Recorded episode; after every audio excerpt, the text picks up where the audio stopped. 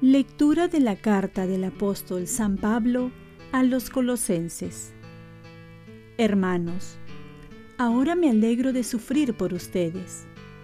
Así completo en mi carne lo que falta a los padecimientos de Cristo, a favor de su cuerpo, que es la Iglesia, de la cual Dios me ha nombrado servidor, conforme al encargo que me ha sido encomendado, en orden a ustedes llevar a plenitud la palabra de Dios, el misterio escondido desde siglos y generaciones y que ahora ha revelado a su pueblo santo.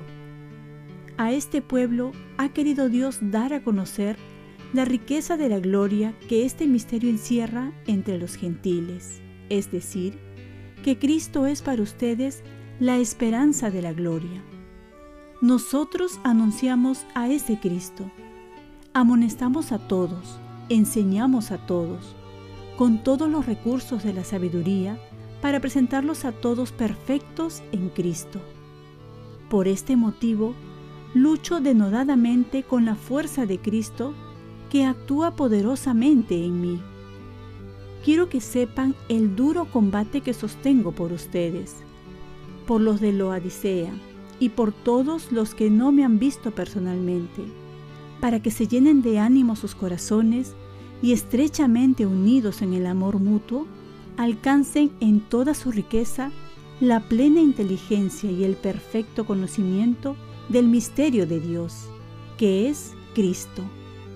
En Él están encerrados todos los tesoros de la sabiduría y del conocimiento.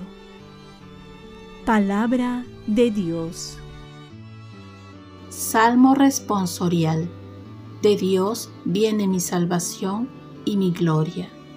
Descansa solo en Dios, alma mía, porque Él es mi esperanza, solo Él es mi roca y mi salvación, mi alcázar, no vacilaré. De Dios viene mi salvación y mi gloria. Pueblo suyo, confía en Él, desahoguen ante Él su corazón que Dios es nuestro refugio. De Dios viene mi salvación y mi gloria. Lectura del Santo Evangelio según San Lucas.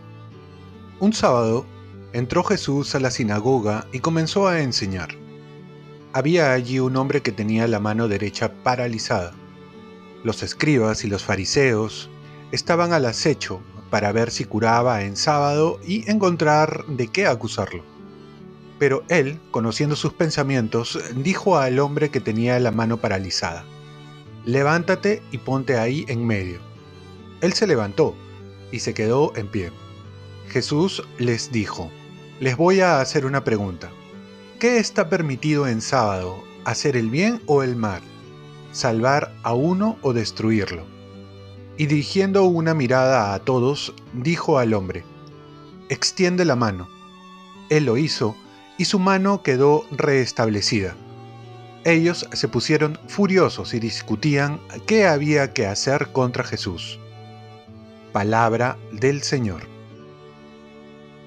Paz y bien. El día de reposo es día también para las obras de misericordia.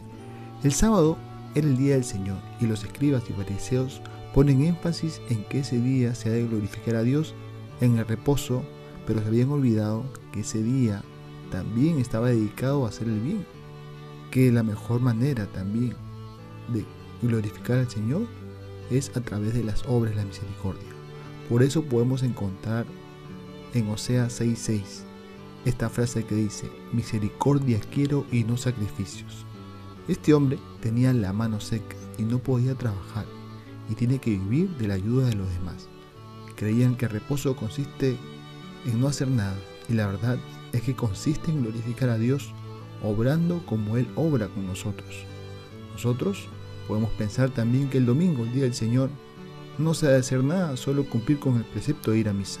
Y olvidamos que también ese día podemos glorificar al Señor con las obras de misericordia, visitando al enfermo, dando de comer al hambriento, dando posada al forastero, profundizar la palabra de Dios enseñando al que no sabe, y muchas cosas más. Jesús viene a restaurar el sentido del sábado, según el deseo de Dios y no de los hombres, y comienza por restaurar la misericordia, que es lo que más se necesita. El Papa Francisco ha dicho, como todos estamos muy concentrados en nuestras propias necesidades, ver a alguien sufriendo nos molesta, nos perturba, porque no queremos perder nuestro tiempo por culpa de los problemas ajenos. Estos síntomas son de una sociedad enferma, porque busca construirse a espaldas del dolor. ¿Y cómo estamos viviendo el domingo? ¿Y cómo está nuestra misericordia con los más necesitados? Oremos. Virgen María, ayúdame a vivir el domingo, el día de reposo, no solo participando en misa, sino obrando el bien. Ofrezcamos nuestro día. Dios Padre nuestro, yo te ofrezco toda mi jornada en unión con el corazón de tu Hijo Jesucristo, que siga ofreciéndose a ti en la Eucaristía para la salvación del mundo. Que el Espíritu Santo sea mi guía y mi fuerza en este día para ser testigo de tu amor. Con María, la Madre del Señor y de la Iglesia, te pido por las intenciones del Papa. Con San José Obrero te encomiendo mi trabajo y mis actividades de hoy, para que se haga en mí tu voluntad. Y la bendición de Dios Todopoderoso, Padre, Hijo y Espíritu Santo, descienda sobre ti. Cuenta con mis oraciones, que yo cuento con las tuyas y que tengas un santo día.